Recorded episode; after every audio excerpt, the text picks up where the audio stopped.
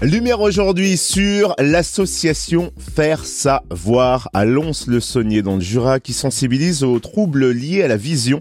Son objectif est de faire prendre conscience aux personnes devenues mal ou non-voyantes qu'il existe des solutions pour éviter l'isolement et mieux vivre son handicap visuel. L'association Faire Savoir apporte également une aide concrète aux personnes atteintes de déficience visuelle. On découvre son champ d'action avec son président Tête Carré. Bonjour.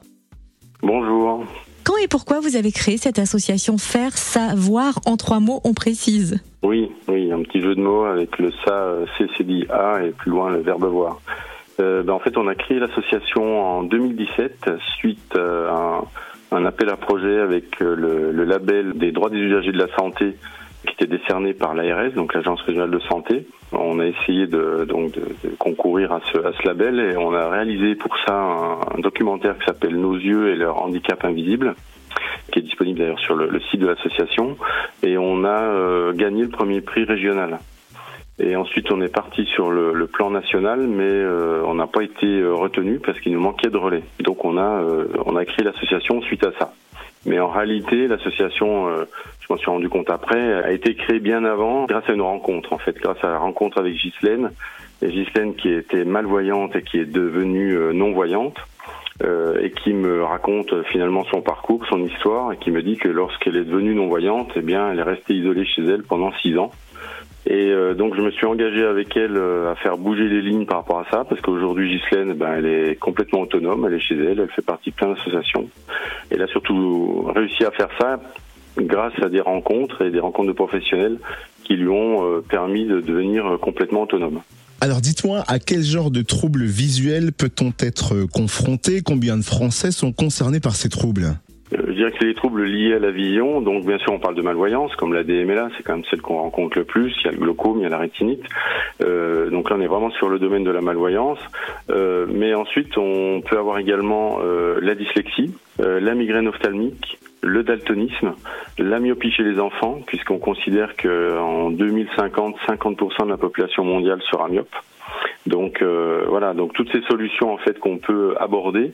Euh, donc la myopie, ça va être comment freiner la myopie chez les enfants. Le daltonisme, ben, ça va être pour essayer de redonner de la, de, du contraste dans les couleurs pour les, personnes daltoniens. Euh, et donc ça, ça correspond eh ben, au total à pratiquement 20 millions de Français qui sont concernés. Alors on imagine aisément, avec euh, tout ce que vous venez nous expliquer et le cas de JCN particulièrement, que ces troubles euh, visuels peuvent isoler et peuvent compliquer le quotidien. Comment est-ce qu'on peut s'adapter? Comment bien vivre avec une déficience visuelle? Alors comment bien vivre? Ça c'est toujours compliqué parce qu'en fait ça dépend de ce qu'on appelle la courbe d'acceptation. Donc la personne, euh, ça sera un parcours vraiment très personnel. Mais je pense que si on veut aider toutes ces personnes-là, il faut déjà qu'on ait de l'information en amont donc c'est vraiment le but de l'association, c'est de donner l'information en amont euh, pour les personnes bienvoyantes finalement aujourd'hui, euh, parce que j'estime que c'est un peu comme si on ne connaissait pas euh, l'existence de fauteuils roulants si demain on perd l'usage de nos jambes. Et eh ben la malvoyance, on en est à peu près à ce point-là, c'est-à-dire que fait-on si demain on perd la vue? Euh, ou en tout cas on a une, une vision qui se dégrade. Donc je pense que c'est très important de connaître tous les professionnels et les aides techniques qui peuvent être euh, à notre disposition euh, pour qu'on puisse garder le maximum d'autonomie justement.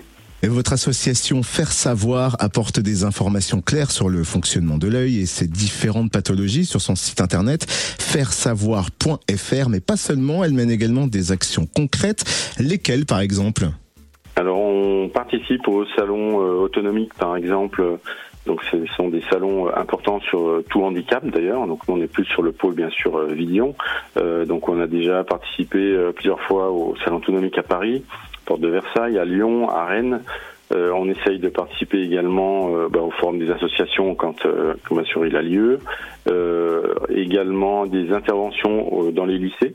Donc ça peut être évidemment le lycée d'optique à Morée, mais également vers les étudiants qui préparent des bacs sur l'aide à la personne.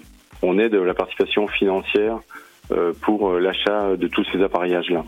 On va rappeler quand même, si vous permettez, vous retrouvez toutes les informations utiles sur votre association Faire Savoir. Alors, Faire Savoir, donc c'est en trois mots, avec le verbe faire, ensuite A, puis le verbe voir.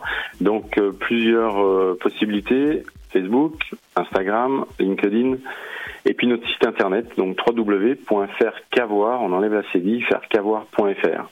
Merci pour la précision et pour toutes ces précisions d'ailleurs, Tête Carré, président de l'association Faire Savoir à Lons-le-Saunier dans le Jura.